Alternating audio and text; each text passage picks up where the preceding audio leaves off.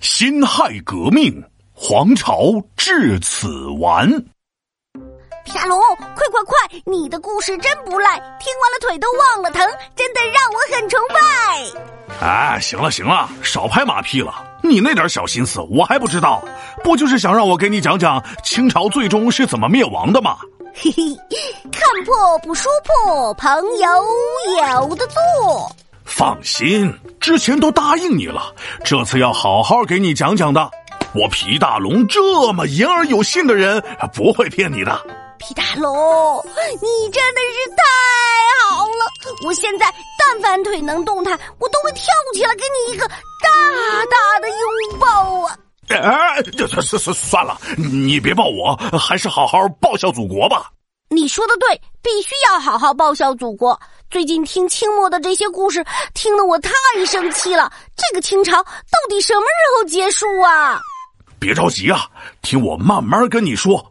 八国联军侵华后没几年，这日本与沙俄发生战争，没想到作为小国的日本却取得了胜利。当时中国国内的一些人一看，哎，这日本本来也没比我们强多少，咋现在这么厉害了呢？呃，于是他们主张向日本学习，实行君主立宪制。啥啥啥啥啥啥制？好家伙，五个字就听明白一个，君主立宪制，就是皇帝还在，但他的权力不像过去那么大了。至于有多大，呃，大家一起定个法律来规定。清政府迫于压力，同意开始为这个君主立宪制做些准备工作，但没想到两年后，慈禧和光绪皇帝相继去世。年仅三岁的小皇帝溥仪即位，三岁的小娃娃连话都说不全呢，那怎么治理国家呀？靠手中的奶瓶儿？那肯定是不行的。所以在全国立宪派的压力下，也为了帮助溥仪管理国家，清政府终于组了个内阁。当时清朝的一些进步人士特别开心呐，以为朝廷开始觉醒，开始进步，开始变好了。但是万万没想到，现实又一次啪啪打脸，打得生疼啊！清朝的内阁一共有十三个人，其中九个是满人也就算了，这九个满人里，皇帝的亲戚还占了七个啊！这。这不是清朝皇室他自己跟自己玩吗？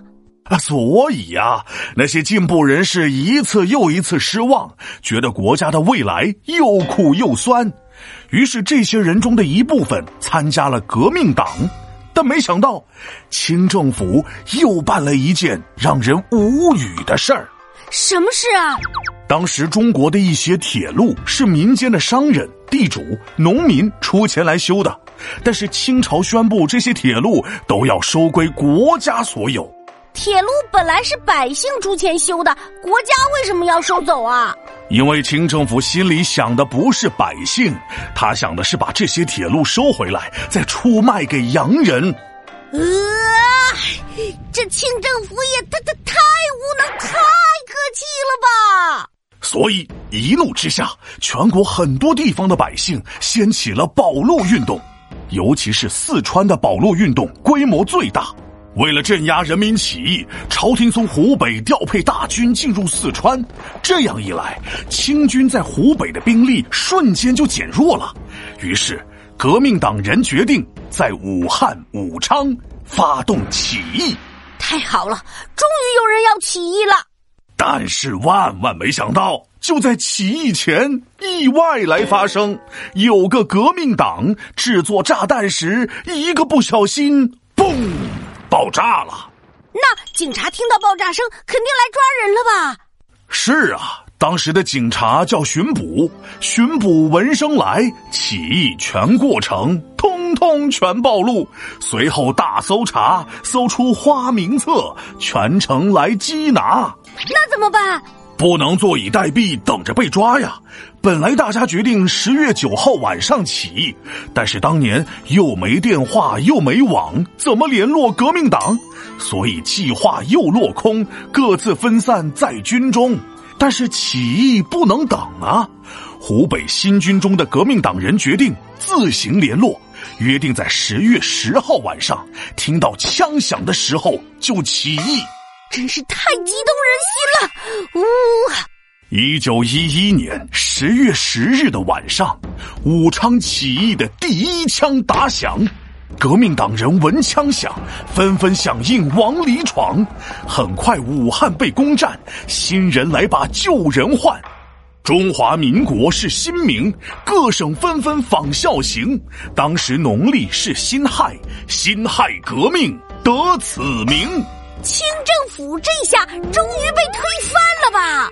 没错，一九一二年的一月一日，中华民国临时政府在南京成立，孙中山被推举为临时大总统。一九一二年二月十二日，清朝的最后一位皇帝溥仪退位，清朝也就此结束。哦，对了，皮大龙，你教我的年代顺口溜最后一句是“宋元明清后，皇朝至此完”。结束的不是清朝吗？为什么说皇朝至此完呢？嘿嘿，因为清朝的结束也代表着中国结束了两千多年封建帝制，在中国有皇帝的朝代从此再也没有了。啊，从此就没有了呀？那我是不是也没有机会当皇帝了呀？哎呀，想什么呢你？写作业去。皮大龙敲黑板，历史原来这么简单。武昌起义第一枪，辛亥革命传八方，封建帝制结了束，皇朝至此关了章。